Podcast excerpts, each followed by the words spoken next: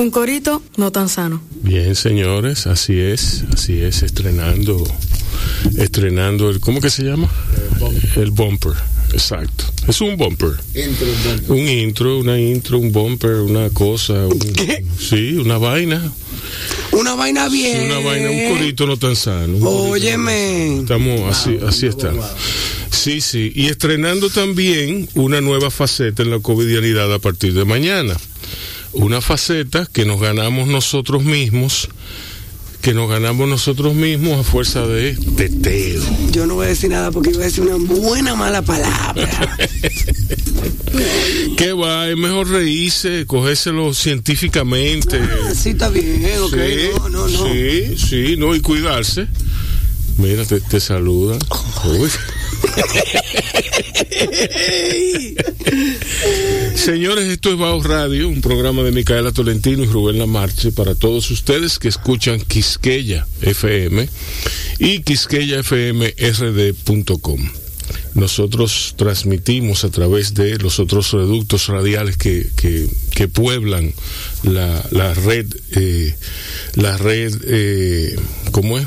La red mundial, ¿verdad? La World Wide Web. Web y estamos en Radio Garden, estamos en Facebook, estamos en Instagram, estamos en, en YouTube y eh, así en todas las radios.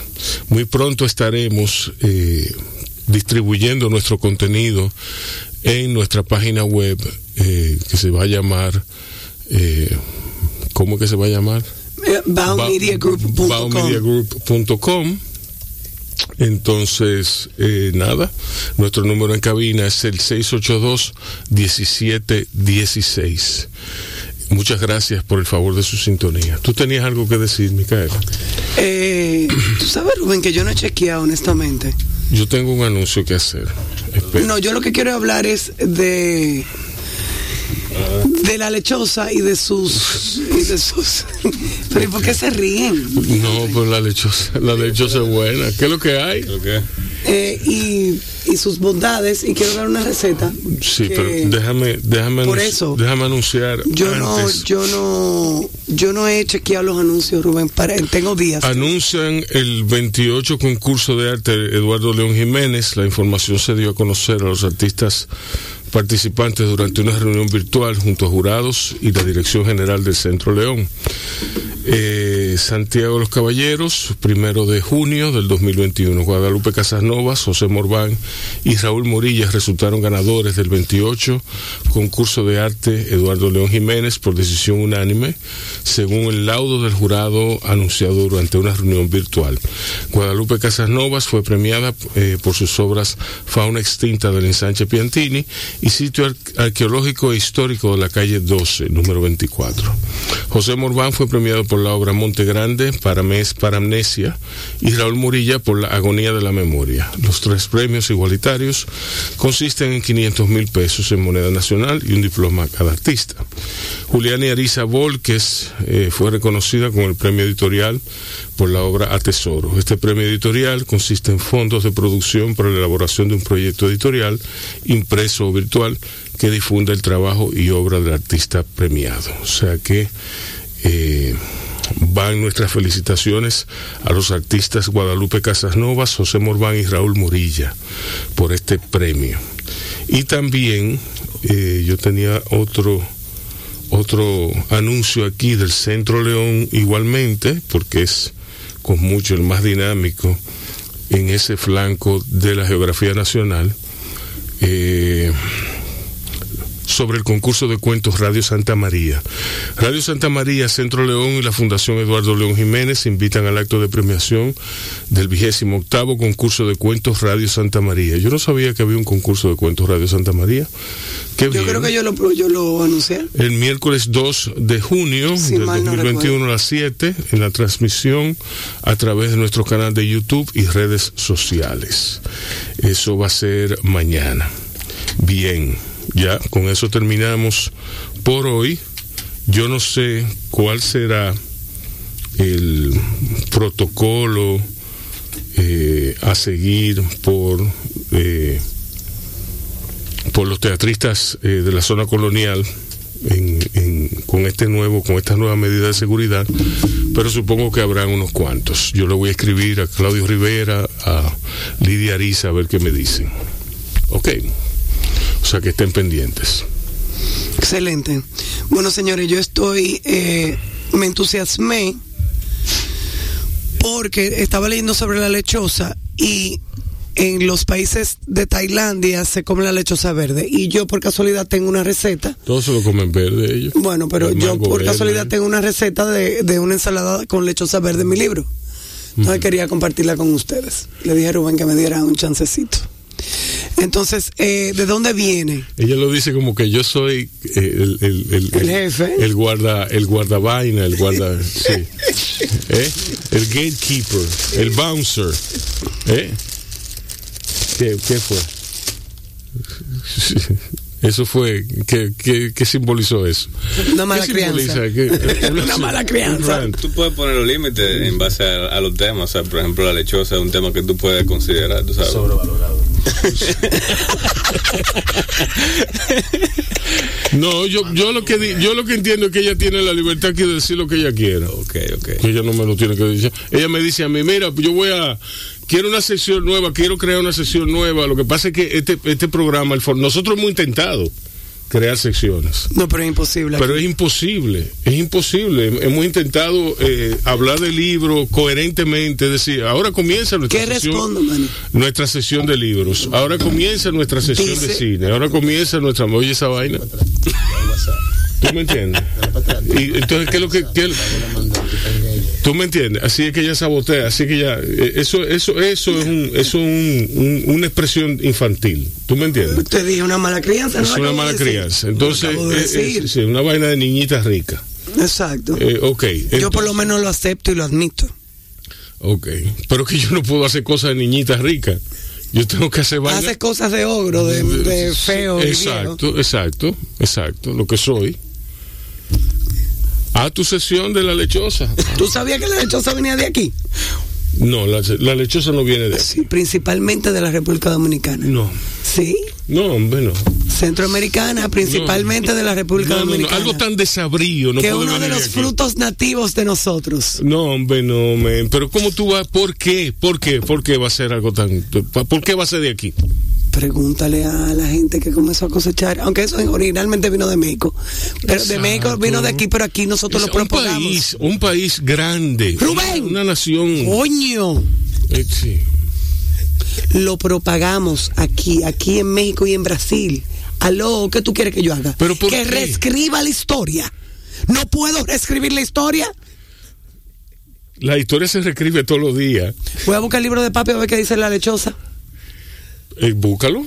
Búscalo. Yo no Mm. Ojalá acuerdo- que diga Yo, que viene de aquí. yo no me acuerdo de mención alguna de lechosa en, en el- Probablemente. en el libro de tu papá. Sea aburrísimo. En el libro de tu papá. Porque yo, él, no, él no menciona cosas de sabría. No voy a decir nada de la lechosa. Gracias, Rubén. Gracias. ¿Eh? Gracias. Ya. No, no, pero dila, dila. No, ¿y qué voy yo a decir de la lechosa? Dila ya? porque a lo mejor es buena porque eh, so- sobre todo con, ma- con lo- los mangos verdes, la lechosa verde. Va para la mierda, los mangos verdes. ¿Qué el mango verde es malísimo para la salud. Ajá. ¿Y quién dijo? ¿Es verdad? Eso le decían a uno chiquito. No, pero yo he oído que, yo he oído que es muy bueno. El mango verde Sí. Digo que, que es bueno de sabor.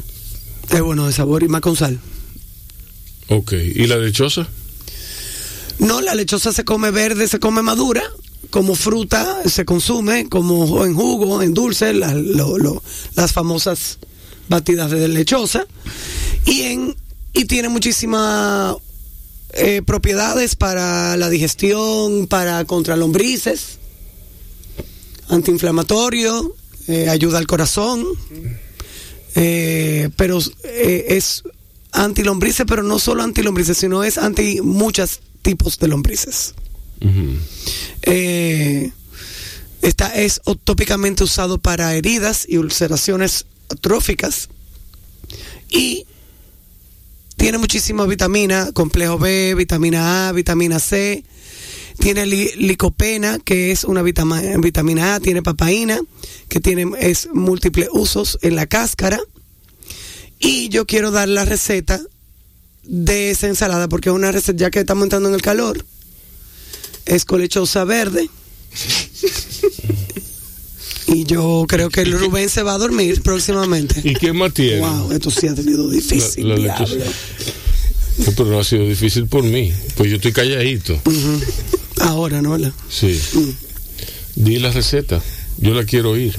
Yo la voy a postear, man, y vamos a postearlo mejor que yo la posté. Está bien, dale, Rubén. Di la receta. No, no, no, es que no, que ya no. no Pero di la receta, dila. Yo la quiero oír. pero que no. Yo la Que yo hago que Manny la postee y la gente que la busque en las redes sociales. ¿Pero por qué? Porque sí. Pero es que, porque, Micaela, tú vas a seguir con la vaina. ¿Eh? Era relajando. Di, di la receta.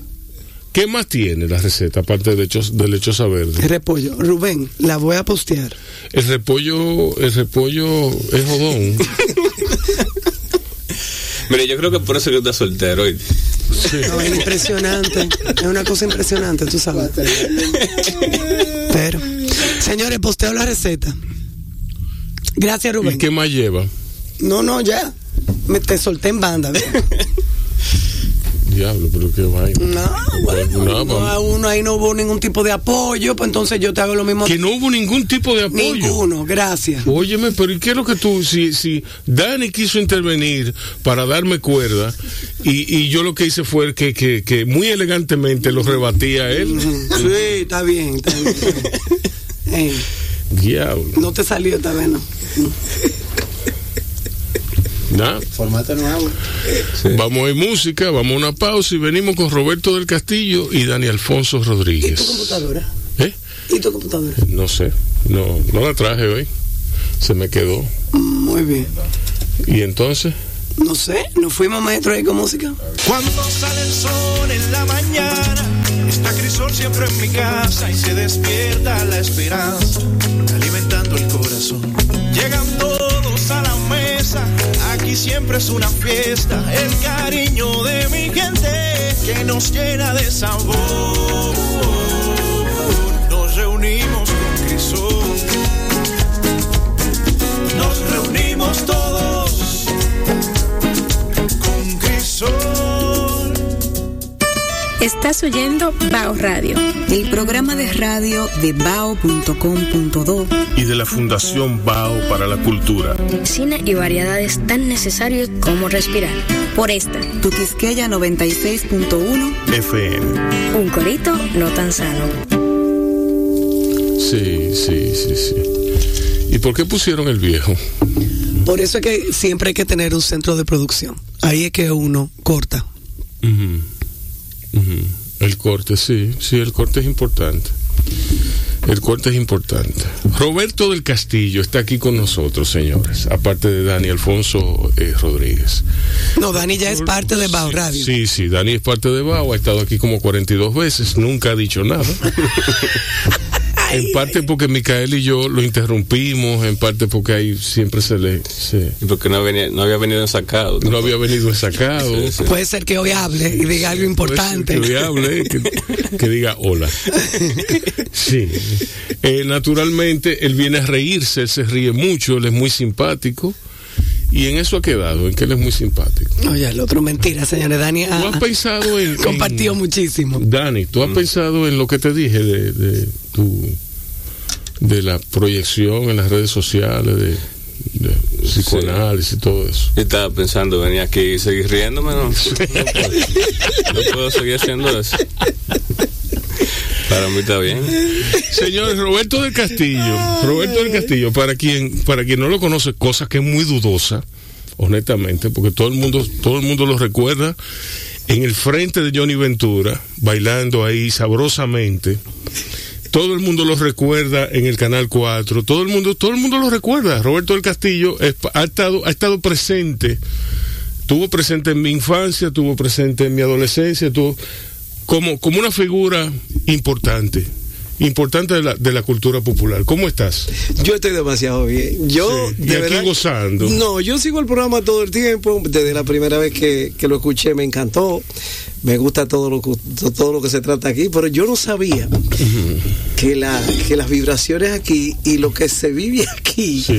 era tan emocionante. Sí, da, da mu- da mucho trabajo, me da mucho trabajo imponer esa atmósfera aquí. ¿Verdad? Sí.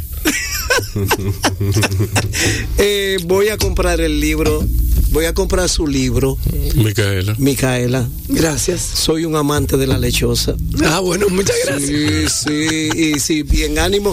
Y, la- y con las mejores intenciones de aportar algo, debo decirle que Él no sabe que eso viene para pandemia. me, desa- me, me, me, me entero hoy de que tenemos parte de, de la responsabilidad de la lechosa en el mundo. Ya lo sabe que. Hombre, qué vaina, qué jodienda, tan- qué cosa, ¿eh?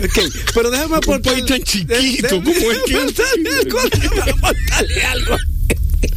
Yo particularmente es parte de mi de mi ritual de, desin, desin- para de- desin- desintoxicarme. Ajá. De vez en cuando cojo una de las que le dicen hawaiana, que son las chiquititas que no traen la semillita ni o traen muy pocas y la lavo bien en la noche, la pico con todo y cáscara. eh, le La echo- cáscara tiene muchas le propiedades. echo un poquito de agua y, y hago una batida y me bebo eso. Con todo y cáscara Con todo y batida. cáscara. Entonces, al otro Ah, día. yo no sabía. Sí, eso me lo enseñaron que tiene mucho que ver con la higiene del hígado. Ah. Sí, Ah, se pues, lo recomendaban. Tú sabes, Micaela, Mierda. nosotros deberíamos. nos- Pero voy a cosechar lechosa que vamos. No, y la. y- y- Ricardo, Ricardo, que yo sido- sé que tú estás oyendo. Y Ricardo, hay que sembrar lechosa en Rancho Arriba. Siempre ha sido una costumbre de, por mi abuela, cuando había alguien que estaba un poquito en proceso de estreñimiento de los nietos y eso, Sí. dale lechosa de noche. Sí. Y por la mañana ya viene completamente la limpieza. Sí. El mango verde. en mi pueblo se decía que el mango no se podía ligar con alcohol, con ron, que eso envenenaba. No, en ni- mi pueblo. Ahora yo me ni- volví ni loco. El, café no se puede ligar con romo. ¿Quién dijo? Pero es lo que dicen. Eso no importa. Pero oye, Ni el guineo se puede el ligar- Irish ni- coffee, ni ¿a el, el guineo no se puede mezclar con. con, alcohol. Eso con- también se creía, pero cuando yo fui por primera vez a Colombia, que veo que lo que beben es aguardiente. Claro. Con, y después que se beben un trago de aguardiente, un shot, entonces se, se comen un pedazo de mango verde con sal. Yo dije, y eso no me lo voy a beber yo, porque a mí me enseñaron a tomar yo lo que se envenenaba. No, Sí, sí. pues riquísimo y me lo gozo, Sí. pero me, me encantó. De hermano, eh, yo estoy muy feliz de estar aquí, me encanta, me encanta el programa. Mira, llamó, Y- llamó Malaquías. Ajá. Malaquías es un oyente fiel de nosotros. Muchas gracias. Y él nos está- me estaba diciendo, me recordó que hace como 25 años que estrenaron una película que se llama El olor de la papaya verde, No, Cristo. tailandesa. Ah, mira que bien. Sí, no, no, no, porque es que, es que yo te digo que la papaya no es de aquí. Que es de aquí, Rubén. Que no. Me gusta, ahora yo para los campos a investigar eso. Sí. Hay una papaya que es de aquí, no todas. Ah. Sí, hay Sí. una que oriunda de acá. Sí. Sí, hay una lechosa que el dominicano que es la que le gusta. Sí, la le lechosa, puedo no la papaya. la- y le la puedo dar hawaiana el- infiltrada. Y, le, Sí. y dice, no, se llama carica, se llama carica papaya. Ah. La de oro- la de aquí. ¿Y cuáles son las características? Las que yo dije ahorita. La- la- pero la- del tamaño. ¿Es es la grande? Ah, no, yo no estaba hablando ni de tamaño, ni de cantidad de semillas, ni nada de eso. Sí, porque hay una lechosa que es grande, Ajá. que yo creo que esa Eh, puede ser la de aquí. Déjame yo buscar Ok. cuál es la carica papaya en específico. O que puede ser propia de países del Ecuador, porque el Ecuador, el Ecuador tiene su- sus cultivos, su, Sí, sus su, su, su flora particular, su fauna, ¿tú me entiendes? Exacto. Eh, puede ser, puede ser que hayan de ahí. Pero una batida de lechosa, Aquí fue que se inventó la lechosa acá. Sí. si usted no sabe pedir eso, no Sí, vaya a ninguna sí, de la, la- de la barra que venden sándwich de noche Sí. y de día, todo eso. Usted, dame un lechosa acá. Ya eso es un jugo de aquí y el Sí. tipo sabe lo que va a hacer. Sí, eso sí, eso sí. ¿Tú no Sí. disfrutas una lechosa acá? Sí, claro. Ajá. No, esa apoteca, De- en- un uno granadillo. come- yo comencé con el morisoñando, después de ahí comenzamos a pasar Lechosa acá. a más, a más fruta. A mí me gusta el morisoñando con jugo de chinola. Lo probé, lo probé en, un hotel que fuimos a desayunar y me, sugirieron eso. Y yo dije, cógelo, mira, suena interesante, dámelo. Eso es lo más rico del mundo, más exquisito. Es una cosa porque el, el ácido de la chinola le va muy bien con la leche. Y pensar que la leche en los jugos le neutraliza todos los la vitamina y todas las cosas a la fruta. Sí, Sí, o no- sea, nosotros, nosotros lo que, no- lo que nos gusta es que engorda, No es que yo tome mucha leche, yo de hecho no tomo leche. ¿verdad? No, no, no. La leche está de más en el A mí me hace. No, te lo dice uno que le asignaron una vaca cuando nació y tiene que beberse todo lo que daba esa mata. ¡Wow! Mi abuelo dijo: La vaca vinirda es para ese muchacho. Da cinco botellas, tiene que bebérsela diario. Diablo. No, yo bebo mucha leche, a mí me encanta. Sí. Sí.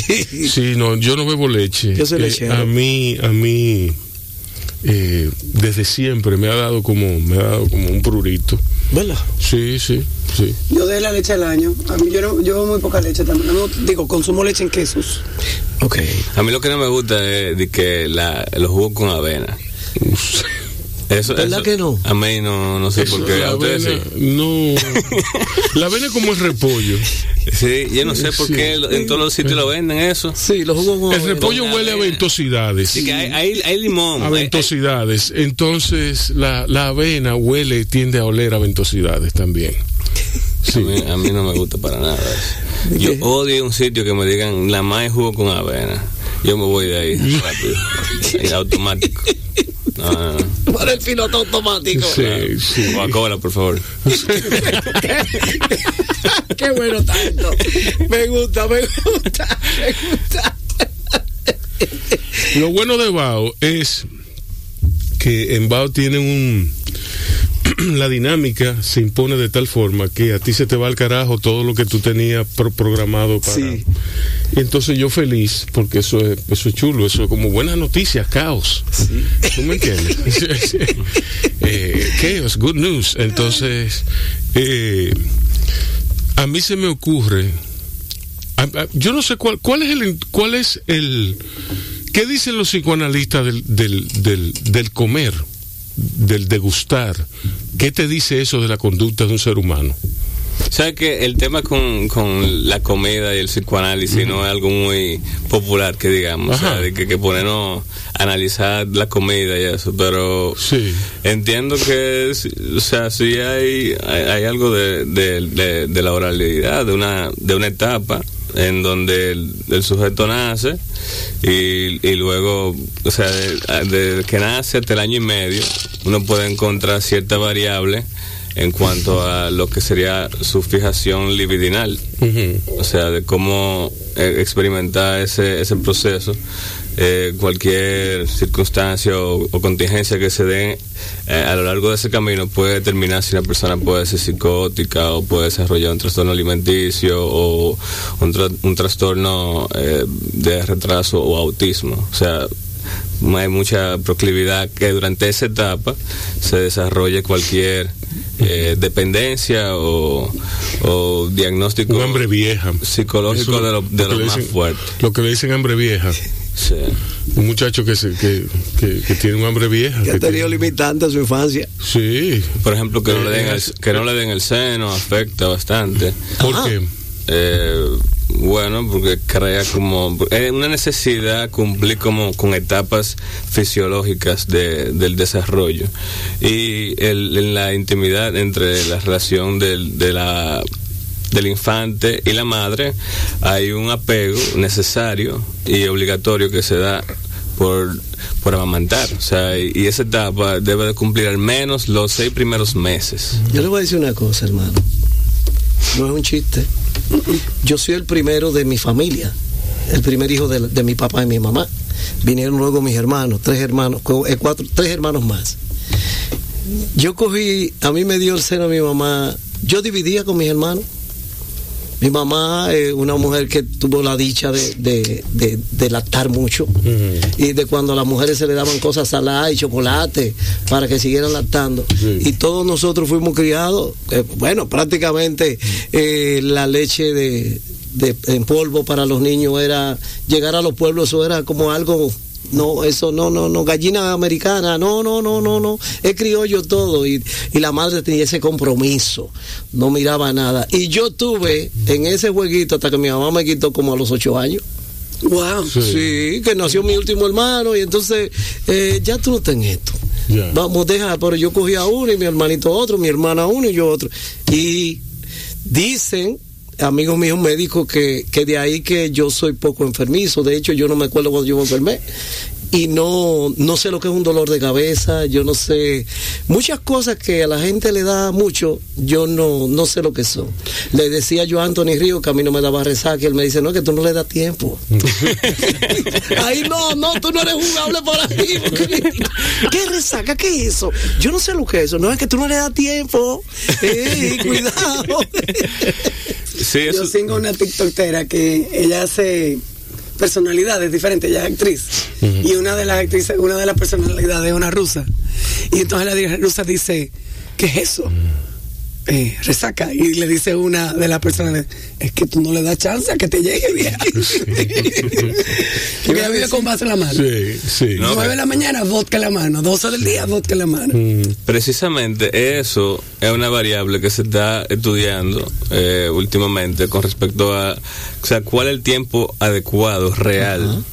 Porque entiendo que, o sea, mientras la tecnología ha avanzado, hemos ido dejando a un lado esa parte de la biología, o sea, que era como natural poder amamantar por un tiempo indeterminado, o sea, y por eso tú veías, por lo menos se, se tiene la, la, la, la idea de que las personas de generaciones anteriores son más fuertes que uno, que nosotros tenemos, sufrimos de más enfermedades y eso por las generaciones que, que fueron cambiando al polvo y que fueron cambiando a, al junk food también, o sea, que hay algo de... No, de hecho, de hecho los animales, por ejemplo, yo soy loco con los perros, siempre tengo que tener un perro, ok.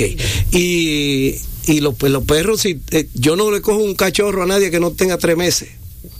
Porque se usa que ya de que el perrito está más o menos, eh, lo, lo separan y bueno, no. En mi pueblo, eh, vuelvo, saco mucho a relucir mi pueblo. ¿Qué es? ¿Cuál es su pueblo? Soy de Atomayor, de la ciudad cítrica, el centro del este. Atomayor del Rey. Sí, señor, la tierra de Sonia Silvestre, Rasputín, Kelman Núñez, Anthony Ríos, Porfi Jiménez y por ahí para abajo. Eh, lo- los perros no se le quitaban. de- se le decía de tetar. Cuando la vaca deteta al becerro, que ya no, ya ella siente que, que ya no le va a dar más leche. A la perra le quita, que el perrito comienza ya como a morderla y ella lo, lo, lo re- lo regaña. Entonces ya él ahí no le da ni sarna, ni le da de nada. El que le quitan, cuando le quitan los perritos antes de los tres meses, los perritos se enferman de una vez. Salen enfermizos, no salen de una diarrea. Es un lío terrible, no desarrollan como es. Y sus hábitos, de- de- porque la mamá no los regaña mucho. Después dice, pues este perro no madura, vive mordiéndolo todo. Bueno, de ahí es que viene, eh, estuve leyendo sobre eso. Pero también se puede dar como una especie de exceso también, cuando hay un, como una, Ah, también. o sea, o sea, está en los dos ámbitos, entiendo yo, o sea, como una dependencia muy grande que puede también fijar a la madre. Mira, me gusta. O sea, La vida es un cuchillo de doble filo. yo, sea, mira, siempre mira, hay un mira. bueno y siempre Yo hay un no- malo. mucho tiempo en pa- esa boga. A lo mejor de ahí es mi adicción. Depende de cuál sea la adicción, porque... No, de- de cuando estaba con mi madre. Sí. Eh, no tiene lógica, tiene lógica. Sí. Tiene lógica. Bueno, que crea un cierto grado de dependencia, hay que aprender a despegarse también de, de las cosas. Sí, sí, tiene lógica. Una parte del corte que están hablando ahorita. Sí. ¿El corte? El corte. ¿Qué corte? Tú mencionaste la palabra corte. Yo no sé de qué tú me estás hablando. Los, no, no, te No, este tigre hay que salirse de debajo de la goma. Sí. Él vive tirando la malla, vive tirando para, para ver dónde digo Si se le pegó dos pies de la base, lo saca. Sí, sí, sí. Sí, sí, sí. Vamos a oír música ahora y luego venimos ya a tratar de hacer una entrevista como Dios manda, pero nada, será lo que será lo que él quiera. Vamos a oír a un amigo que se llama Merlin Zapravo, que es el esposo de una de mis mejores amigas. Él es un artista, eh, originalmente nacido en Haití, vive en los Estados Unidos. Y aquí vamos a oír una de sus musiquitas. Nos fuimos, maestro. Cuando sale el sol en la mañana, está Crisol siempre en mi casa y se despierta la esperanza, alimentando el corazón. Llegan todos siempre es una fiesta, el cariño de mi gente que nos llena de sabor. Nos reunimos con Crisol, nos reunimos todos con Crisol. Estás oyendo Bao Radio. El programa de radio de bao.com.do Y de la Fundación Bao para la Cultura. Cine y variedades tan necesarios como respirar. Por esta, Tu Quisqueya 96.1 FM. un corito no tan sano. Y estamos de regreso en Bao Radio. Dime, Rubén. No, yo te, te estoy dejando a ti. No, pero tú eres el colmo. Yo te- Yo me voy a ir de viaje. de Oh, nuevo. pero bueno. Me ¿Pero voy por de qué? viaje de nuevo. No, porque es que esto es democracia. Ah, democracia. Esto pero es- déjale a uno saber, entonces, ¿no? ¿verdad? Porque Ah, bueno, pero yo no puedo, yo no puedo dejar de ser dominicano. Democracia improvisada. Dios mío, ayúdame. ¿Entiendes? Un corito no tan sano. Sí. Eh, sí. Mira. Diste la receta de la papaya. No, Rubén, no, ya. Suelta esto en banda. Qué vaina. La oportunidad se perdió ya. Ya. Tú lo vas a decir. Tú lo vas a decir. Yo, yo te voy a envolver. Y tú lo Al vas a final yo lo digo, está bien, ya. decir. Ok, ok. Tú ves. Ay, qué rico. Roberto, cuéntame. Hermano, todo bien, gracias a Dios, teniendo, como dije antes, la oportunidad de estar aquí en vivo, en Sí. persona, disfrutando de ustedes. Y me gusta, yo yo siento que el cansancio de la carretera se fue a pique. Cuéntame de eso. relajado. Tú estabas tocando con Johnny Ventura de verdad. Sí. Mierda, viejo. El viejo de la calle. Sí. Estábamos, estábamos anoche. Bueno, Están vacunados, obviamente, ¿no? Los dos. claro. Yo tengo, ¿Oyeron, gente? yo tengo mi dos. Y si tengo que ponerme un Rubén, 10 vacunas más, me la pongo. Exacto. claro, dicen que viene una tercera. Exacto. Óigame, que venga la cuarta y la quinta. Yo no tengo problema con eso. Rubén, lo logré. Yo no pregunté cuándo me iban a poner ninguna vacuna de la que me pusieron a mí. De, yo soy de los que tengo el hoyito ahí, la marca. Sí. De una que te ponían que te que. Pero anoche, anoche mismo le dije la historia a Rubén de que mi hija mayor le dio un desorden porque la vacuna que le tocó a mi dos hijos chiquitos no estaba disponible para ella. Ok. Entonces, cuando me dijeron hay que vacunar a estos muchachos de esto, yo recordaba los siete días de fiebre, vómito y diarrea que yo había pasado. Sí. Yo dije, pero, pero cuando yo misma la pongo y la tengo que poner. Sí. Usted me entiende, claro que hay que vacunarse. Sí, sí, todo el mundo. Inclusive en la fiesta, en la actividad que estábamos, que yo estaba anoche, eh, todo, todo, todos los que estaban participando vinieron de Estados Unidos, la familia y todo. Y todo el mundo está vacunado. Exacto. Estaba todo el mundo vacunado. Ahí estaba todo el mundo vacunado y. Y hay que vacunarse, pero la pasamos de maravilla. Sí. Eh, fue una boda maravillosa. Ahí no se escatimó ningún esfuerzo. Sí. Se disfrutó Se disfrutó. a lo largo y lo ancho. Y el viejo estaba de lo más cómodo. Eh, hicimos muchas cosas, de esas cosas que hacíamos antes. Mucha coreografía y muchas cosas. porque Ey. Todo el mundo que va a ver no quiere que nosotros hagamos todo eso. Hey, Los sí. pasitos, los Sí, pasitos. los pasos, y no solamente los pasos, las inspiraciones, la jocosidad, todos los coros que nos inventamos. Ujú. Eso nace cuando estamos juntos y Sí. es bueno el ambiente. Qué bien, qué bien. Eso, eso, eso es genial. Una de las cosas que, que yo siempre vi en el grupo de Johnny Ventura, en el grupo de Wilfrido Vargas, era que la pasaban bien. Claro. Era que estaban en una gozadera. Yo, yo decía, wow, pero esos tipos, esos tipos tienen el mejor trabajo del mundo. Sí. esos tipos están gozando una rumba abierta para baile. Y yo pienso, eso después eh, lo vi en todo, lo pude ver en toda la música en vivo, sobre todo en el jazz. En el jazz, porque el jazz es una gran conversación entre, entre varias personas. El jazz no, es- no es nada más.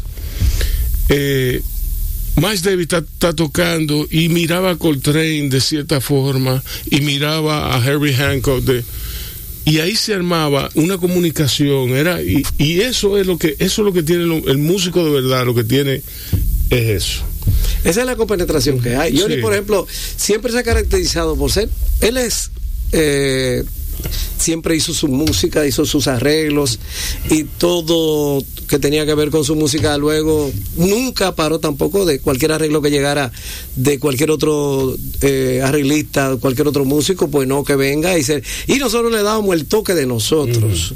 Eh, pero Johnny nunca limitaba a ninguno de los músicos. Por ejemplo, eh, los mambo, que de los saxofones, si los saxofones se inventaban un mambo y de una vez nosotros brincábamos.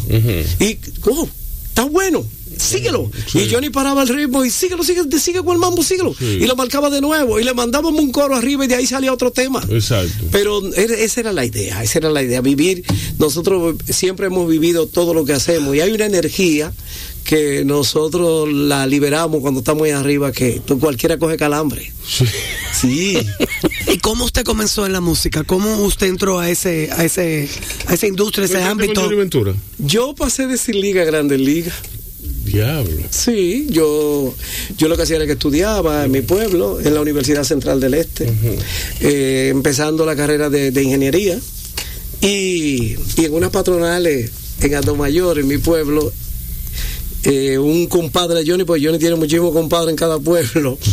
Le digo, compadre, Johnny ya tenía un año con el grupo nuevo, que se había ido el sonido original, Luisito y Anthony. Y entonces le, le dijo yo, aquí hay un muchachito que canta, mi mujer, que es su comadre, está de cumpleaños, y yo quiero que él me le cante una canción. Johnny siempre ha sido muy abierto con eso. Y le dijo, sí, sí, tráigamelo, tráigamelo, ¿cómo se llama? Fulano de tal. Cuando iba por la mitad, tú sabes que los sets se dividían entre merengue, eh, guaguancó, eh, boleros, más merengue y más merengue. Que eso tenía, esa era, el- esa era la división de- del, del, del set. Y cuando llegó el momento de los boleros, pues me llamaron a mí. Yo les digo que no me di ni cuenta porque yo estaba en el medio de la pista bailando con una noviecita del momento y cuando vino a ver los tigres amigos míos me arrancaron y me llevaron allá a la tarima. ¿Qué te están llamando? Y ok, entonces eh, Johnny me dijo, Amaury me dice que tú cantas. Sí. Eh, yo quiero que tú me le cantes una canción a la esposa de Amaury. Ponte, tú cantas que romántico. Ok. Ponte de acuerdo con Andresito Mejía, que era el pianista. Y le dije a Andrés, mira, yo quiero hacer, tú te sabes pequeñas cosas de Joan Manuel. Me dice, sí, ¿en qué tono? Te pisa, ah, está bien ahí. Y hago ese tema. Entonces, cuando termina, se arma la emoción.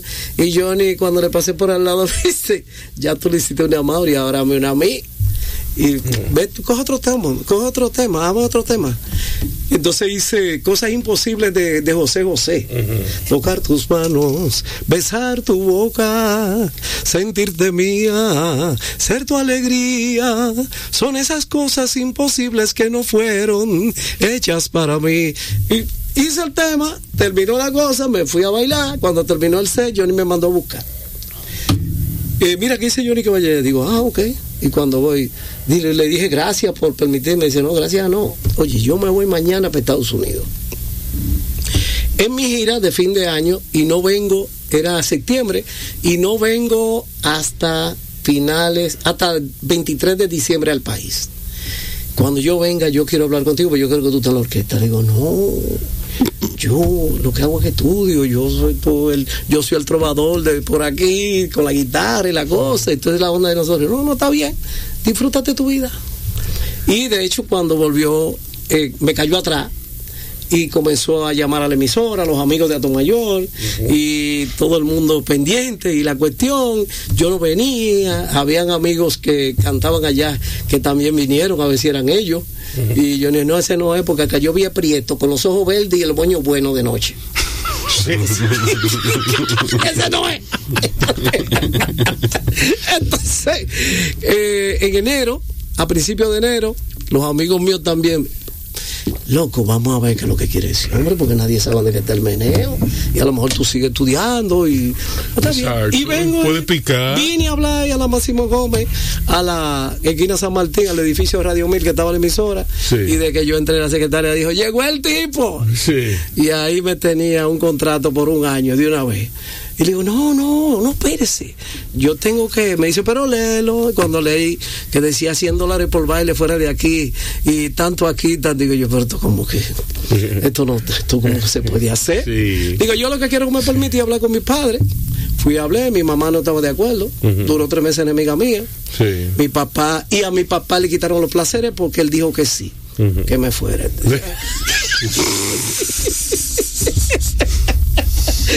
ya de ahí el resto es historia. Lo tiraron para los pies. Sí, lo tiraron para los pies. Todo, todo está bien. Y ahí empezó mi historia con Johnny Ventura. Digo que se- empecé sin liga, a grandes ligas, porque yo no había estado en ninguna agru- agrupación musical ni nada de eso. Sino que todo lo que he aprendido en este ámbito lo he hecho en la Universidad de la Música Popular Dominicana, que es el combo Johnny Ventura. Wow. ¿Y qué, y qué universidad? Para que Tamaña universidad. Mira, dime ¿qué tú has aprendido durante todos estos años muchas de cosas la música? de la música. De la música en particular. Bueno, lo, primero que me enseñó Johnny fue que que no que buscara en el diccionario pequeño Larú la palabra farándula cuando iba a entrar y yo le dije ¿por qué? porque si él lo sabía ¿por qué no me lo decía? Me dice, no búscalo para que te molesten búscalo y cuando lo busqué que lo, fui donde le dije me dice ¿qué dice? digo mundo de falsedades falsedad y me dice ok si tú quieres vives de la farándula, pero no seas farandulero. Es mi consejo. Sí. Empezamos por ahí. eh, he aprendido muchas, muchas cosas. He aprendido de cómo eh, hacer la diferencia entre mis propios compañeros, eh, la forma de tratar a la gente, la forma de manejarme con el público. He aprendido mucho de los instrumentos ri- del ritmo, me encanta el ritmo. Eh, me he interesado muchísimo más por mi carrera de- del canto, me he preparado mucho sobre el canto, Eh, cogí clases de canto del patio de acá con doña Marianela, mi querida profesora, Sí. y María Remolá, Eh, de aquí que cogí clases con ellos, fuera de aquí cogí clases en Nueva York, en Miami. He tratado de prepararme, luego de ahí eh, también he aprendido a manejarme en estos ámbitos. Aquí fui el que di mis primeros pininos en, en materia de, de comunicacional. Estuve aquí, me gradué en Seneca de, de lo- de locutor y en la escuela Otto Rivera también.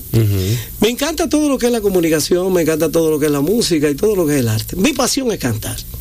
Sí, y es la que más fruto me da. Excelente, excelente. Vamos ahora a oír una pieza musical. Eh, Micaela, ¿qué tú tienes ahí? Seguimos con Merlin. Ok, vamos a oírla y luego venimos con más de esta, de esta fabulosa entrevista eh, que toca dos mundos, el, del, el de la farándula, el Sí. del canto, el de la música y el del psicoanálisis. Nos fuimos. Cuando sale el sol en la mañana, está Crisol siempre en mi casa y se despierta la esperanza, alimentando el corazón. Llegan todos a la mesa, aquí siempre es una fiesta, el cariño de mi gente que nos llena de sabor. Nos reunimos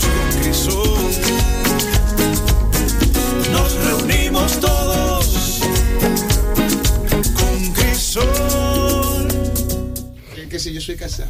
Ah, sí, Claro, claro. claro que sí. Claro que si la mujer lo quiere matar. Dios Ah, mío. ya. No, usted no me ve aquí. como- De que dominado. Oigan, Ana oye el Ah, programa. bueno, ¿no? te veo el anillo por lo menos. Sí, Ana juega. Te veo el anillo. Eso, lo único que te revela. Lo único. Lo- Después de ahí. Ay, qué bueno tanto mal. aquí, qué bueno tanto Ay, se aquí. Eso está muy mal. No Bueno. Señores, estamos yendo a Merlin Zapravo, un amigo, eh, un buen amigo mío. Tengo como seis años, siete años conociéndolo. Casado con una de mis mejores amigas, un artista y hay unas cuantas de sus canciones. Nos falta una más para oír. ¿Te gusta, Rubén? Es interesante. ¿no? Me gusta, sí, diverso. Diverso, Sí, exacto. sí. exacto. Y él tiene una canción que todavía no ha terminado, que es mi favorita, que cuando él la termine me la va a mandar para ponerla en la radio.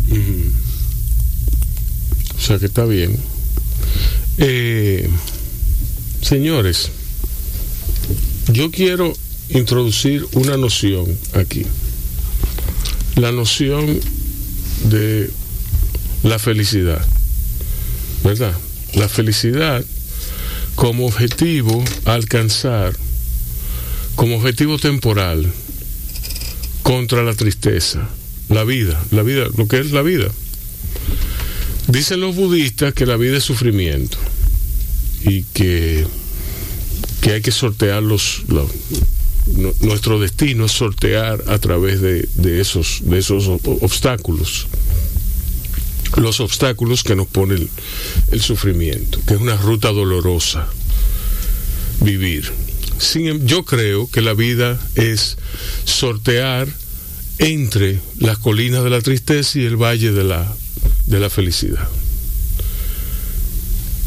¿Qué ustedes creen de eso? Bueno, veo que me mira a mí. Pero él, a eso me acuerda a un, a un dibujo de Nazario, específicamente, donde da eso como... Nazario, Nazario José Carlos Nazario. Sí, Un saludo a él. Claro. Sí. Eh, excelente, yo lo veo como un excelente pintor a él. Exacto. Me encanta. Y buen escritor. y- exacto. Sí.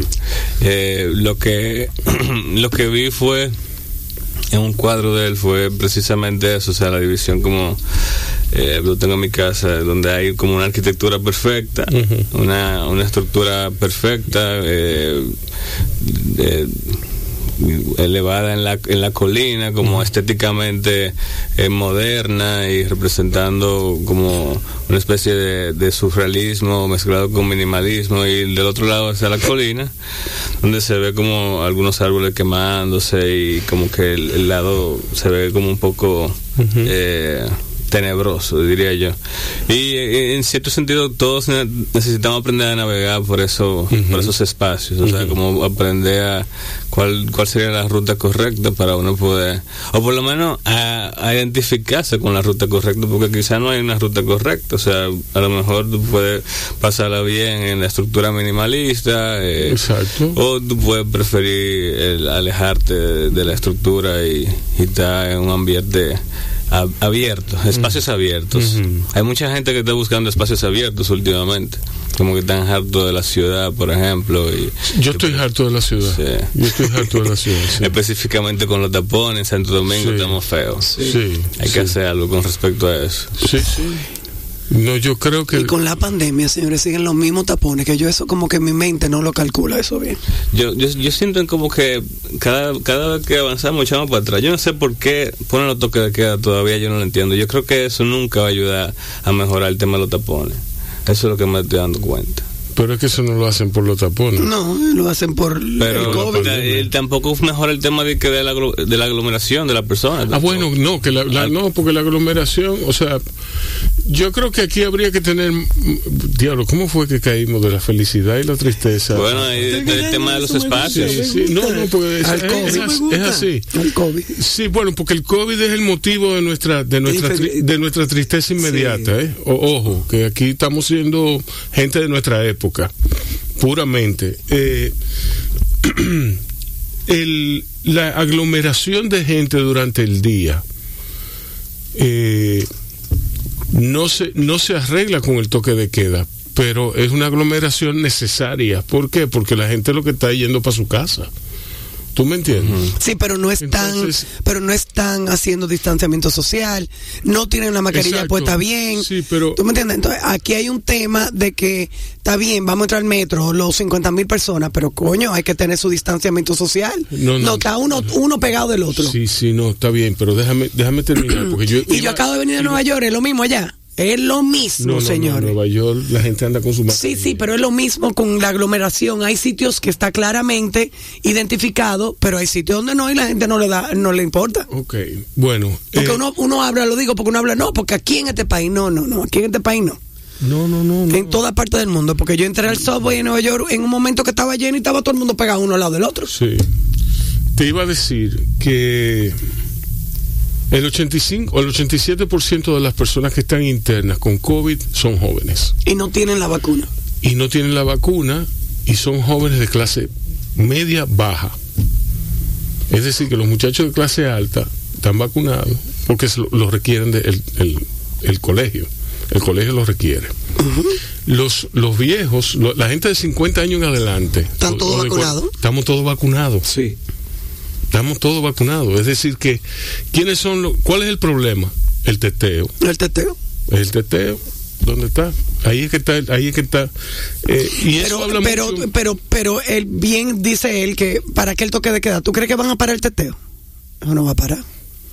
Bueno, sí, lo para, sí. Eso lo, eso lo para, eso es lo único que lo para, pero después... Libre tránsito por tres horas. Ellos, ese teteo ¿Ya va. es libre tránsito por tres horas. Claro, el teteo va. el- el Hasta las tema 10 de la noche libre tránsito. El tema con el teteo que lo hacen escondido. eh. Sí, eso es clandestino. Clandestino. Eso es clandestino. Como lo han hecho, como lo han hecho siempre. Como, ¿Tú me entiendes? Como, No, Aquí lo hemos hablado. Lo Mira, pasa los, que tienen la, la- la discoteca cerrada. Entonces, por eso ahora es más clandestino y más. Mira, lo hemos hablado aquí. Mis hijas se mudaron para la romana. Eh, tienen la oportunidad, son bendecidas. Se mudaron para la romana de- después de cuatro meses trancadas en su casa. En el verano del año, año pasado se fueron para la romana. Sí, hace como sabido- cuatro. Ella ha sabido hacer el sacrificio. Sí, sí, pero hace como cuatro o cinco meses. Ellas estaban en Alto de Chabón, ya hicimos el cuento, y o no estaba lleno, la chiquita se fue, la grande se quedó. En ese molote, al otro día, mami, no me siento bien, mami, tengo garganta, mami, tengo dolor de cabeza, y yo, ajá. dime, teteo, dime, corito. No tenía nada, pero ahí que voy. ¿Tú me entiendes? No hay, hay, hay- hay conciencia, pero no hay conciencia. Porque es que ya no. Ahora la conciencia, ah, ya estamos vacunados, ya. Ya no, no, no nos va a dar. Señores, no se le puede dar igual. Claro. Le va a dar más leve, simplemente. Lo hablamos aquí ayer. Pero la gente cree, ya no me vacuné, ya yo puedo andar. Y no es así. No es así, es así, es así. Entonces- Pero vamos a la felicidad, que ese tema me estaba gustando. Sí, no, a mí me interesa mucho la dinámica eh, por medio de la cual, y yo he estado pensando en, en esto a partir de, del happy art, de, que, que me, que fue algo que me surgió viendo la exposición de Ramia, de José Ramia, en su casa, con él, con mis hijos, con sus amigos, porque tiene una exposición chiquitica, chiquita, ¿verdad? Una exposición de arte, los, cuadros son de este tamaño, son chiquiticos, son diminutos, entonces son muy felices. Él transmite mucha felicidad eh, a través de a través de sus cuadros. Entonces, lo importante de eso es que él transmite del tipo de felicidad que tienen los buenos comediantes, que es el tipo de felicidad que viene a partir de la tragedia, a partir de, de lo malo, que es fruto de un balance humano, del balance que tú haces poniendo la tragedia y poniendo el motivo de la felicidad en la balanza. ¿Entiendes? Porque Los escritores también, tú. cosa- sí, pero una cosa es tú decir, yo soy feliz, yo soy feliz y yo voy a salir en un jardín sembrado eh, De rosas. de rosas, de penes o de lo que sea. ¿Tú me entiendes? Exacto, depende- dependiendo si tú eres mujer, homosexual o, o hombre, de penes, de flores, de lo que sea. Entonces tú, tú dices, yo voy a salir a caminar por ahí. Tú te estás engañando. ¿Tú me entiendes? Tú te estás engañando. Tú tienes que saber de dónde viene tu felicidad, de dónde viene, cómo se origina y cuáles son el mecanismo a que, a responde tu felicidad. De la misma forma, tú tienes que saber de cómo se origina, de dónde se origina tu tristeza y de dónde, de dónde eso. y Tú tienes que observarla, observar tu tristeza y observar tu felicidad. A mí, y a mí me gustaría que tú me hables del concepto de correr por un jardín desnudo con el pene erecto. Que tú me o sea, Sí. tú, publicando. Eso, es- eso es imposible. Eso es imposible. Eso es imposible, es un sueño a alcanzar. Un sueño. Sí, Pero- Eso es muy imposible. sí. ¿Y por qué es imposible? Ponte a pensar, correr con una erección. Pero mi hermano, Eso no es imposible, ¿no? Pero eso no es imposible, Eso- Rubén. eso- o se te, o se Eso te- le ha pasado a muchísimos hombres que No, están cometiendo una, infi- un- no, una- se- una infidelidad y lo atrapan. se te baja. Y salen, que se te qué. se te baja. Mire. Se te baja. Bueno, y si se ayuda, Yo te apuesto si que- se solivianta. No, si no. Y si hay Viagra por el medio. Exacto. No, pues ya eso no es, ya eso no es, ya es el, ese no es la erección original. Ah, ok. Ah, ¿Entiendes? Tú ves. Sí. Pero de posible es posible. Ahora, de natural, no, debe de ser muy natural. No, porque naturalmente, natural, correr, correr a través Eso de debe una como que doler. desnudo con una erección. Debe como que de doler. No, es confuso, confuso. Es como, ¿qué es lo que yo estoy haciendo? Dije, porque en primer lugar, el que esté en esto y está feliz no va a salir corriendo. Es- exacto. Y me- se queda exacto, donde está. exacto. Donde, sí, Exacto. donde está se queda. Exacto, y, no, y, si, y si viene alguien más, si viene un tercero, y tú dices, me van a matar, pero tú lo miras y tú le dices, diablo, déjame quedarme aquí porque ya. Pero, o sea que eh, ahora que tú dices de que para uno poder llegar a ese punto hay que introducirse de que un, o un medicamento o algo exacto. así, sildenafil o algo así, pero eh, eh, pues yo creo que el tema de, o sea, es- ese dilema viene por el hecho de que en la adolescencia nosotros no nos enseñaron a manejar nuestro pene erecto, tú sabes, porque lo teníamos erecto cada cinco segundos también, a los 13 años, digo yo. O sea, es que el hombre no sabe No sabe eso, manejar. de manera natural. No el hombre, si la mujer tuviera fuera la del pene, la mujer le hiciera maravilla con esa vaina. ¿Entiendes? ¿tú te ser, imaginas puede eso? ser, Puede ser, puede ser. Que la mujer sea la del pene y nosotros seríamos los que quedáramos embarazados. Diablo, qué, qué lío. No, no. Fuera un mejor mundo, yo creo. Yo no sé, sería interesante que yo escribir ese cuento. Sí. No, yo creo que lo, lo hubiésemos matado a todas las mujeres hace rato. Lo hubiésemos matado ya. Ellas han durado mucho soportándonos a nosotros también. Claro. Sí, Las mujeres han soportado mucha va- vagamundería del hombre. sí, así es. Ahora se aprovechan que tienen las redes sociales para, o sea, cualquier cosa que hagamos mal, ellas reportando, tú sabes. Todos los hombres de ahora asustados. Mejor está asustado Sí. o soltero, no sé cuál de las dos ahora realmente. Sí. Pues yo creo que es soltero, pero no está Asustado. con la Con la posibilidad de que te salga un susto por ahí o algo. Bueno, yo te voy a decir una cosa. Mi soltería es mi soltería, es mi refugio. ¿Tú me entiendes? Lo que pasa es que se han olvidado de algo, que es que tú tienes que ser cómplice de la mujer con que tú estés. Sí. Y tú tienes que llegar a ese acuerdo con ella. Sí. ¿Tú me entiendes? Tú tienes que conocerla a ese nivel. Ahí es que está el detalle. Exacto. La mujer si que no, manda. Si no, va a ser, como dice José Rafael Sosa, una comunión de soledades. Esa es la frase que a mí más me gusta de él. que una comunión de soledades. Estamos solos, pero juntos. Estamos juntos pero solos. Exacto. No. ¿Y qué tú consideras que es la felicidad? Bueno, en, en mi en mi casa, tú ves el ejemplo que dicen de que tú tienes que dejar que la mujer mande para que sea, o sea, para que el hogar sea feliz. Eh, yo no vi eso mucho en mi infancia.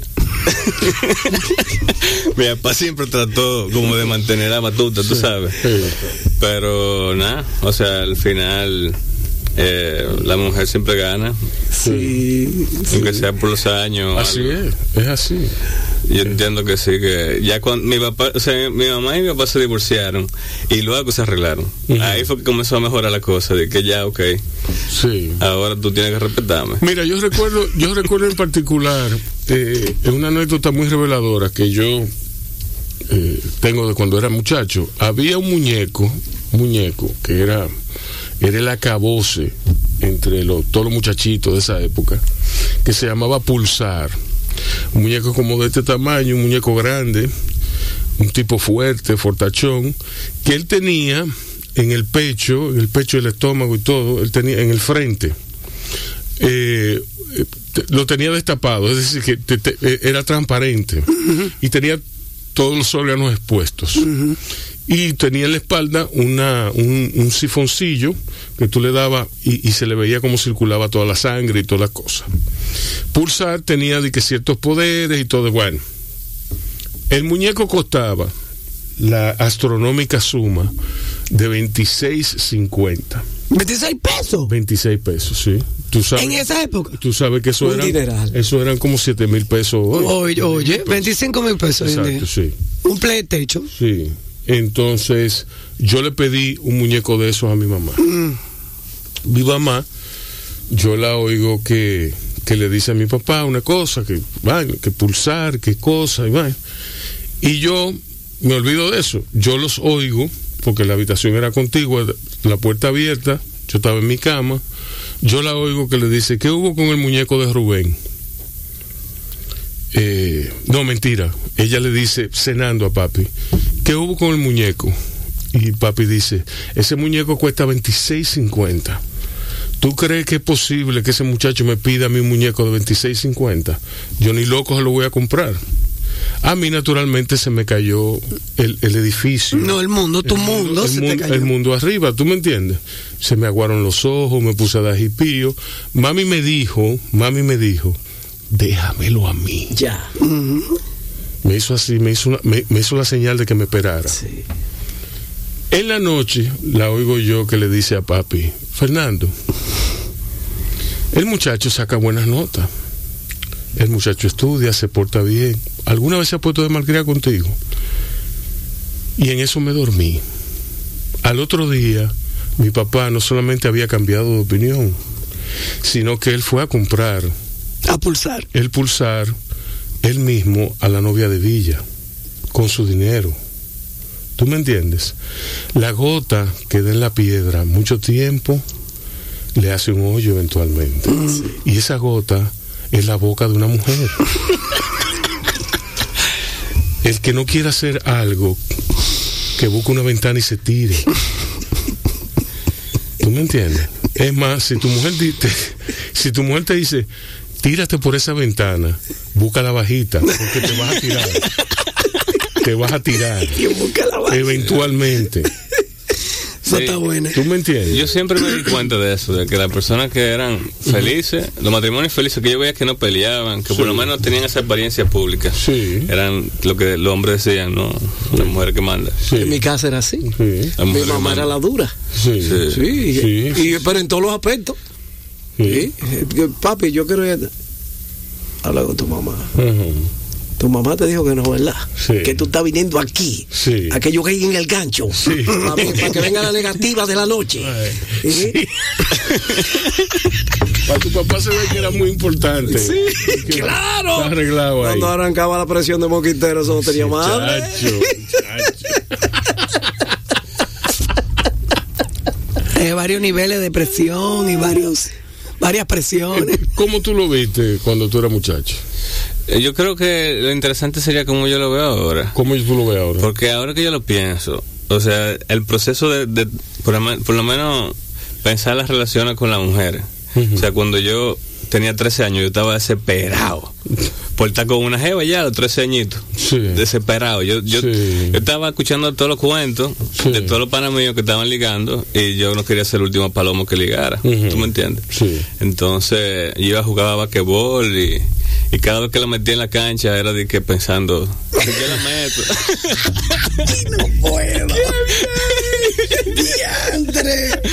Sí, muy típico de hombre.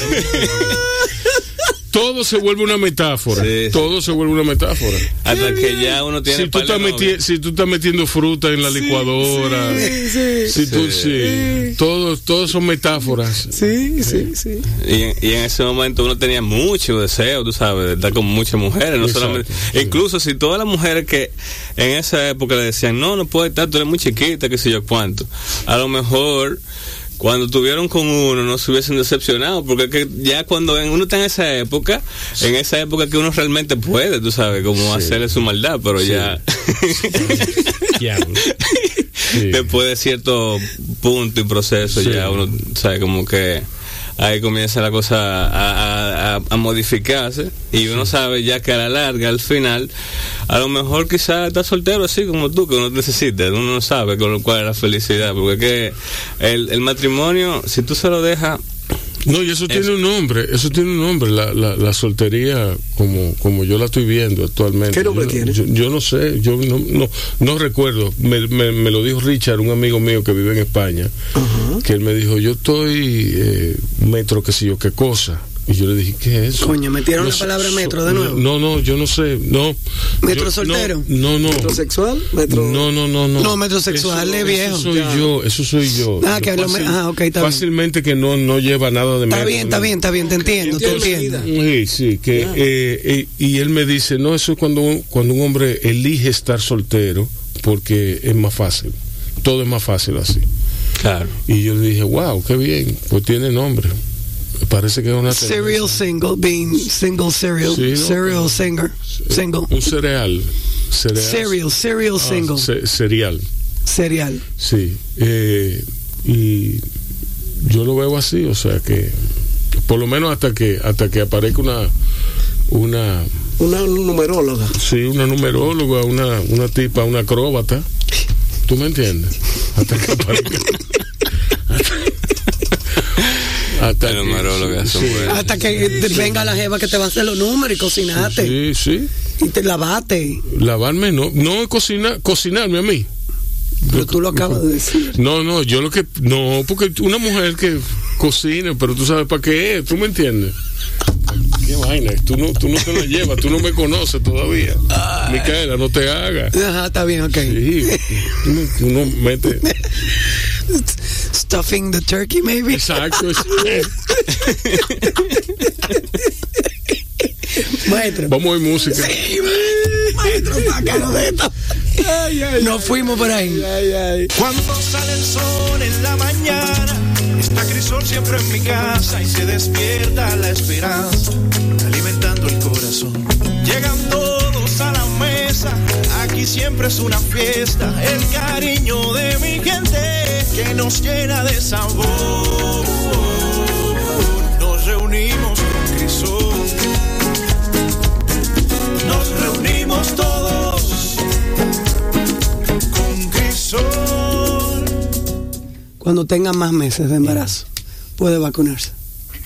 Ella nada más tiene cuatro, tres y medio. Pero que lo consulte. Sí, que ella lo consultó, que le dijo que un poquito más adelante. Ah, ok.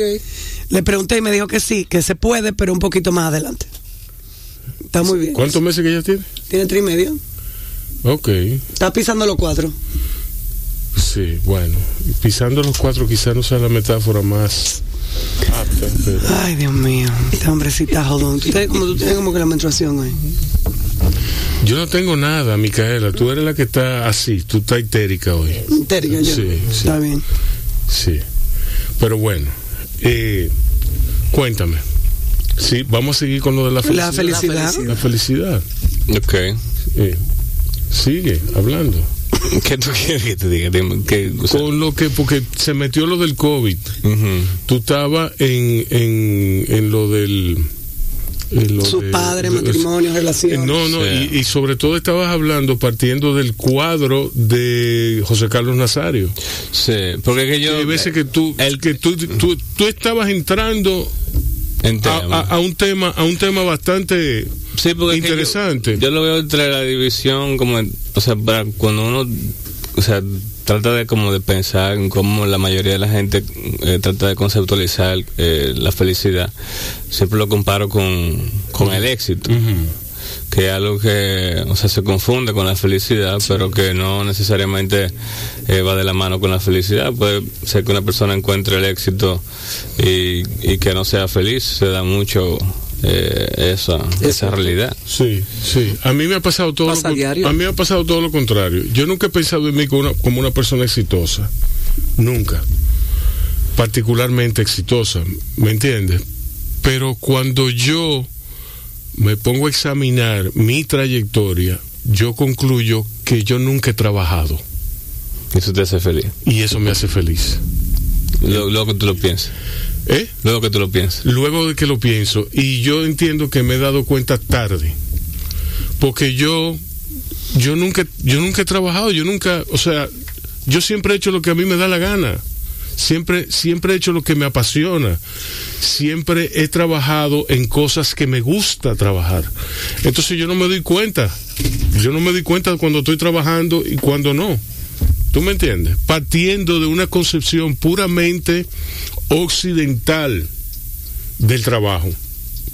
Occidental no, quizá un poco oriental también debido al, a los avances del capitalismo y todo eso. Bueno, pues eso, eso, eso, es como meterse en otro confín, en el confín ideológico.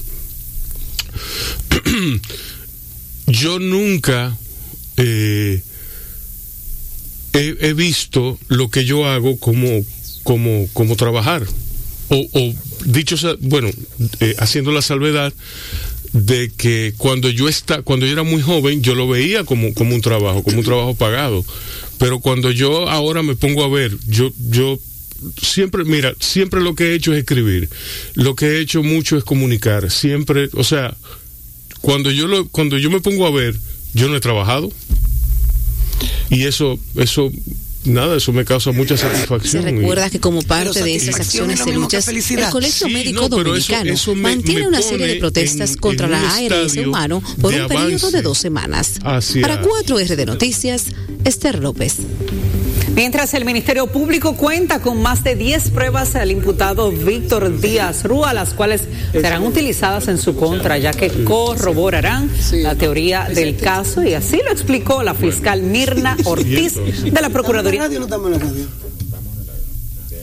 Ah, pero era yo y de dónde? El amigo aquí. No, eso es lo que está sonando en el aire. Eso es lo que está sonando en el aire. ¿Le cortaron la información? Le cortaron la. Vamos, vamos a continuar. Bueno. Llamen a, claro, llamen a algún lado. Si nos están oyendo. Sí, no, ya, ya ahora sí. Ahora bien. Oh, okay. ah, no, no, no, está bien. Pero ¿Y qué pasó ahí de repente? ¿Como que pasó algo? Porque eso es parte de la felicidad. Sí. esos, esos sufrimientos de segundos. Sí, sí. ¿De qué pasó? Ya. Se cruzó. Sí, no, no, pero ya, señores, ya. Eso, un accidente, eso no. Claro. Eso, son cosas que pasan. Son diferentes fórmulas, o sea, una fórmula para el éxito y una fórmula para la felicidad. La organización es parte del éxito. Es, exacto. La organización. Sí. ¿Y la Pero organización en la vida, ¿no? Ser organizado en tu vida, lo que tú dices. O sea, la organización en el éxito se requiere de ser organizado para uno llegar a ser exitoso. Exacto. O sea, tener un, como un proyecto, un propósito, sí, sí, sí. y cumplir con cada una de las metas que usted proponga. Eso se llama ser exitoso. O sea, eh, de la perspectiva, eh, yo diría que antropológica se ve como como si fuese lo exitoso en base a, lo, a, la conducta del ser humano. Sin embargo, la felicidad uno, uno la puede encontrar en, en, momentos, o sea, se piensa en términos Exacto, temporales. Sí. Que puede ser que tú seas un, la persona más amargada del mundo entero durante el día, uh -huh. pero 15 minutos en la noche tú uh -huh. te mueras carcajada porque hablas con un tío, un primo y, y eso ya es tu momento de felicidad. Entonces, la, para mí la idea es tratar uh -huh. como de de armonizar balancear, ambos factores. Balancear claro. la cosa, porque yo, yo lo que creo es que el Estado, por medio del cual el, el estado de, de ¿cómo se dice? Completion. De, de, de, de, de ser alguien completo. Exacto. De ser alguien eh, eh, terminado, de ser una persona, eh, es, es saber balancear las cosas.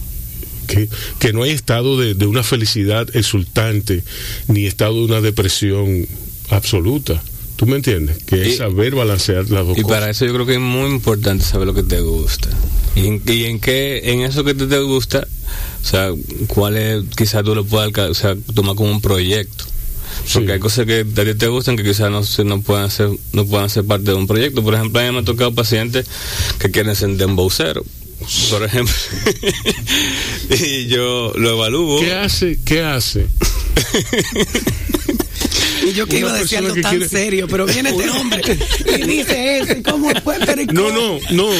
Hey, ojo, ojo. Dani tiene. Dani tiene. Yo tengo un criterio para poder evaluar. Dani tiene, hacer, ¿eh? no, Dani no, tiene. No, pero yo, yo no lo dudo. Eso ah, no es. Yo no estoy discutiendo eso. No, y, y tiene un cuerpo de trabajo orientado a desentrañar el, el dembow y su influencia sobre la sobre cultura, la sociedad y sobre sobre todo sobre todo la percepción del tigre eh, la percepción antropológica del tigre sí. eh, muy interesante uh -huh. muy interesante Pero yo me pregunto que quién, quién que sea un dembocero está dispuesto a pagarle un psicoanalista. No, no. Eh, eh, obviamente, si, si tú estás buscando a un psicoanalista para tratar de ser dembocero, tú no lo vas a lograr. Exacto. o sea, que... esa, no la veía para comenzar, ¿entiendes? Pero un deseo que se trata, que llega al consultorio, por el hecho de que uno trata diferentes temas con, con respecto a la posibilidad de, por ejemplo, si te toca un momento de la vida donde la persona tiene que elegir ya una carrera formal, entonces uno tiene que orientarlo en base a, sus placeres y en base a lo que disfruta de la vida y, y cómo, o sea, mediar entre lo que le gusta y la, capacidad que él tiene para poder influir o ser alguien dentro de eso que a él le gusta o que disfruta, porque hay que se trata de, de, llevar a la persona a que encuentre algo que le, o sea, que él pueda sumar, que, vaya a haber un beneficio, un retorno económico, supongo, porque uno no puede aconsejar a alguien que por ejemplo, que no tenga ninguna habilidad artística de dibujo, que se note, o sea, que desde cero que no hay forma, a seguir por esa vía de manera infinita. O sea, si ya el arte no funciona, pues entonces hay otros métodos, independientemente de si puede sublimar o no. O sea, eh, hay, e, ese, es la parte, ese es el aspecto, yo diría, de la actualidad, de lo que se tiene que pensar en términos terapéuticos, un, un, buen recorrido analítico. O sea, para, eh, para tomar en cuenta la totalidad, como se dice, del sujeto. Bueno, pero mira, yo te voy a decir una cosa. Eh, yo tuve suerte y me imagino que ustedes también la tuvieron. Eh, yo no tuve un padre que me dijera, pero tú vas a estudiar eso. Estudiate algo que te deje dinero. Ay, a mí me lo hicieron. ¿A ti te lo hicieron? ¿Qué tú querías? Yo quería estudiar primero culinaria a los 14 años. Me mandaron a la cocina a aprender con la cocinera. Sí. ¿Querés ser artista, bailarina? Que no. Sí. Después voy a la universidad, ¿eh? llamo y digo, he decidido estudiar psicología. Tú no das para eso, mija. Tú te vas a coger todos los problemas ajenos y te los vas a tirar arriba. Bueno, ¿cómo hace hoy? ¿Cómo, hace Vivo mortificada por eso. Yo vivo pensando en que pasaron hace un año. Que esa seguro esa persona no tiene ni idea. ¿Tú me entiendes? Pues yo estoy mortificada por algo. Ok. Llamo después porque cojo dos clases de sociología. Me encantó la sociología. Llamo. A papi. Tu abuelo era sociólogo. Trata de escoger algo que hace dinero como administración de empresas. Piensa en lo que tiene tu familia. ¿Y qué terminé estudiando?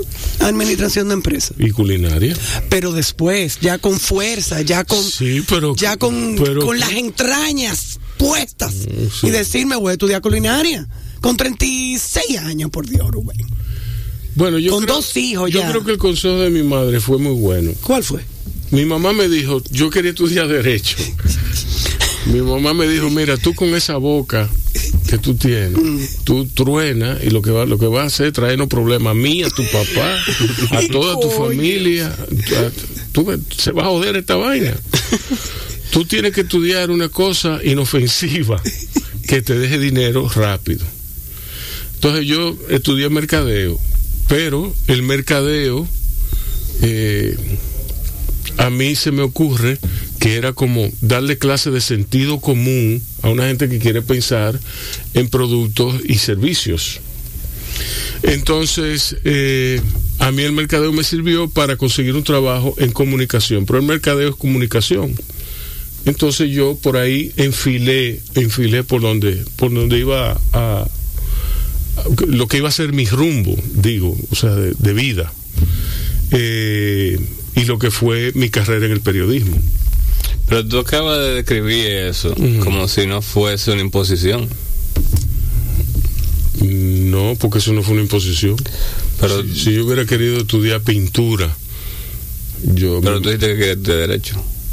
No, no, yo iba a estudiar Derecho. ¿Y, por qué le iba a estudiar? Porque, me, porque había que leer mucho. básicamente. ¿Te gustaba eso? Sí, pero a mí no me gustaba la idea de escribir todos los documentos, de... ¿Tú me entiendes? yo tenía una idea romántica del derecho. Really? Romántica. Sí, sí. El derecho. Wow. El derecho en lo que se ha convertido, en lo que, lo que es realmente el derecho, a mí no me interesa. Ay, mi sobrino está estudiando derecho. No me interesa para nada la, abogacía, para nada, para nada. Yo creo que los abogados son un mal necesario.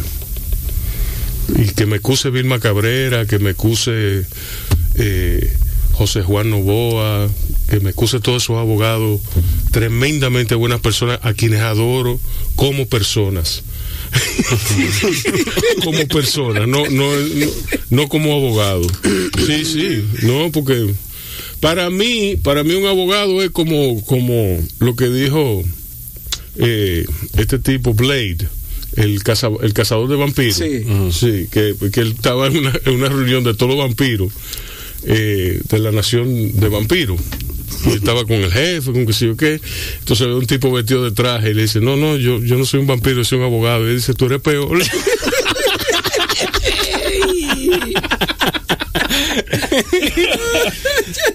Así mismo. Sí. Es lo que yo pienso. Yo, yo sentí eso, porque yo siento como que los abogados tienen que ser buenos actores para hacer... No, no, es que, no, es que el, derecho parte, parte, por ejemplo, el derecho penal, parte, por ejemplo, en, y esto te lo va a repetir cualquier abogado penalista, eh, toda persona merece la mejor defensa que se le puede ofrecer. Eso, eso ya, ya eso va en contra de todo, de todo lo que, lo que, lo que yo pienso de un, de un ser humano. ¿Tú me entiendes? Eso quiere decir que sea culpable o, inocente, tú tienes que defenderlo y tú tienes que ofrecer la mejor defensa que puedas ofrecerle. O sea que eso requiere eh, un nivel de involucramiento, un nivel de, de, separación, de, distanciamiento con los, con, los hechos que yo no estoy dispuesto a, asumir. ¿Entiendes? Entonces yo sería un abogado muy mediocre. Carla y, Francis me, exponieron algo muy interesante que fue que este muchacho lo vino a acosar X persona. Y él se molestó y mató a esa persona. Esa persona era un pedofilia. Un pedófilo. Pedófilo. Pero que la policía había tratado de arrestar por muchísimas décadas, pero era una persona con influencia y con dinero y nunca pudieron agarrarlo. Y viene este jovencito con 17 años, dominicano, y lo mata y la policía le dice, ¿qué cosa? Gracias, pero no podemos hacer nada por ti, porque tú eres tan... Tan, tan... malo como él. Exacto. Sí. Y eso, eso... Entonces, eso son de las cosas. Increíblemente, eso me, me marcó un poco. Sí, sí. Entonces yo sería un mal policía, por ejemplo. Yo a ese tipo le digo, gracias, vete por ahí, vete, vete, cúrrete. ¿Tú me entiendes? Sí, porque, ¿sabes qué? Oh, ¿y, qué, ¿y, qué, tú quieres que yo? Que, lo meta preso, ese tipo, no puede tipo, ese tipo un héroe para mí. Un héroe, esa, eso mismo yo iba a decir. Para algunos son, es un héroe. Sí. ¿Tú viste la película de Hateful Eight de Tarantino? Sí.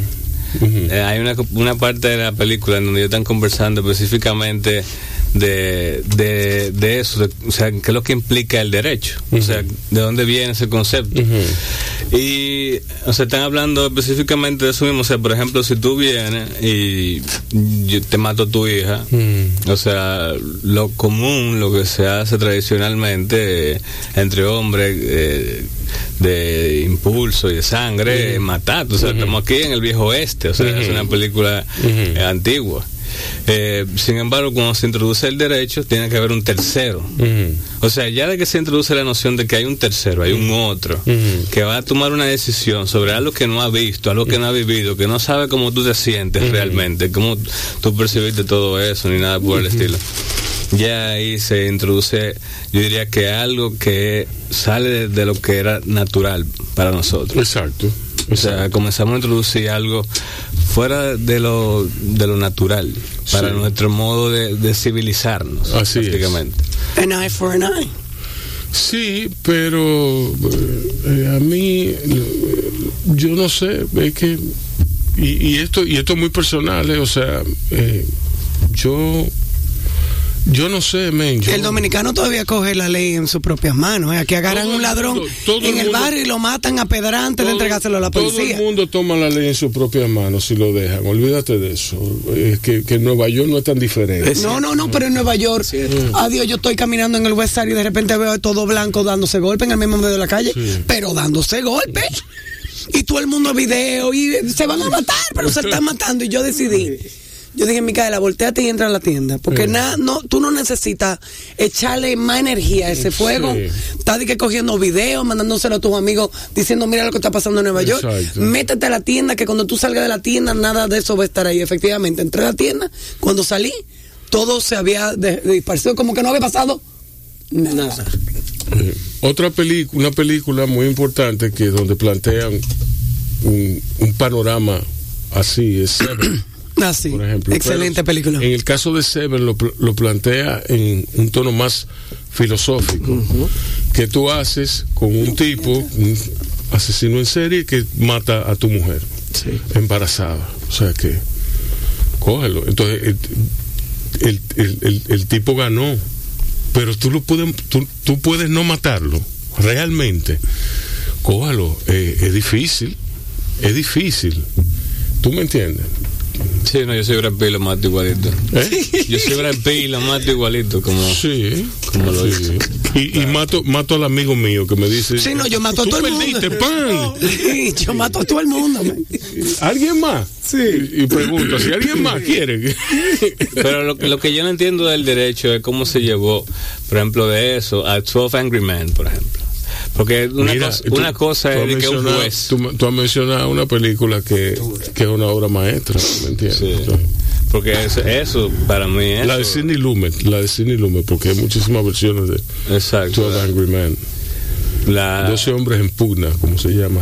Pero que excelente, porque desde el principio tú sabes que está todo el mundo de que uno contra once. Sí y él logra hacer que el veredicto gire, o sea, con una sola persona. Eso es lo bueno.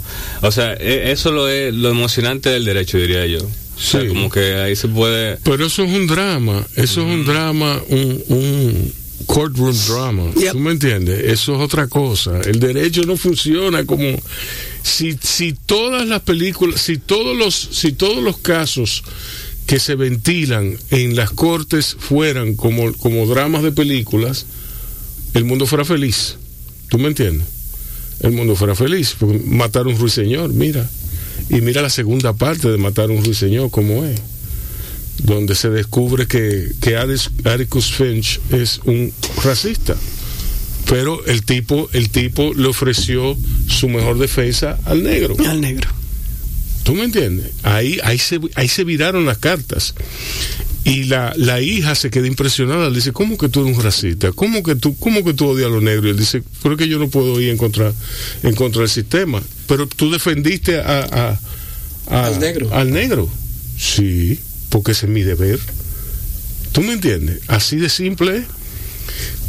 Entonces, nada. Vamos, perdón, dele, dele, señor. Todavía, todavía. Sí. ¿Tiene tiempo? No, no, bueno, o sea, si, si quieren cortar no hay problema. Eh, bueno, en Netflix, en Netflix hay una cosa sobre la felicidad, sobre la meditación, al igual que hay uno nuevo sobre el dinero que lo puse en mi lista, pero dicen que la felicidad... Hay uno nuevo sí del dinero. sí. Se llama? Money, Money Explained. Y, sí, Money Explained y el de la meditación es... Meditation Explained. Eh, no, no, la, Headspace Meditation. Headspace, la guía Headspace de la meditación. Dicen que la, la, felicidad, y no sé si tú vas a estar de acuerdo a usted, es un state of mind, es un. ¿Cómo se dice state of mind en español? Estado mental. Es un estado mental. ¿Qué tú crees? Creo que sí. Que... o, o tú entras a la oscuridad o entras a la luz. Yo creo que hay muchas formas. Yo, yo he aprendido a, o sea, por lo menos me fijaba mucho en la gente feliz, chamaquito. O sea, me, me comenzaba a, o sea, me, me, me, centraba en ese tipo de personas. Como que siempre veía que había rasgos que hacían que una persona se, distinguiera sobre otras. Porque había, o sea, yo, tenía una familia grande y ¿sabes? muchos tíos, muchos mucho primos, mucha gente así, tú sabes, que uno comienza a notar y a, y a ver quiénes son. Y a veces la gente que daba más risa eran los que más quillado vivían. Claro. Los que más vi que por dentro tenían. Y los que más felices eran. Eh, vivían felices, pero cuando hablaban la gente no, no, le prestaba atención, como que hay algo como del genio, como del temperamento que hace que la gente, o sea, como que o te admire o, te vea como o como una persona boba o sonso o estúpido por el hecho de que quizás tu, tu forma de expresarte o tu forma de ser no sea tan llamativa. Porque yo entiendo que hay, leyes que se hacen que una persona se sienta atraída hacia otra o no. Entiende, como cuando se complementan y, y, y sale una relación eh, que, que, puede perdurar toda la vida y, son totalmente como ustedes, disparejos que viven peleando, matándose, pero están aquí y son felices y vienen todos los días. Y son felices. Bueno, por lo menos, por lo menos yo soy feliz. Por lo menos dan risa. Eso que oh. sí, da risa. Eso es una es que, es que Micaela, yo siempre te he dicho a ti que la persona radial, la persona radial es otra cosa. ¿Tú me entiendes? Está bien. Muchas gracias por haber venido. Roberto del Castillo, Dani, Dani, Rodríguez. ¿eh? Me ha encantado esto. Sí, Hay un proverbio que reza eh, eh, muy popular que la gente dice: Yo soy feliz por decisión propia. Exacto, exacto. Bien, señores, sean muy felices. Cuiden, a otros y cuídense ustedes. Vacúnense, por favor. por favor. Seguimos oyendo a Merlin Sapravo. Para decirlo a coro entre los cuatro, márcalo. Vacúnense, por favor. Ok. Una, dos. Un, dos, tres. Vacúnense, por, favor. Está muy cool.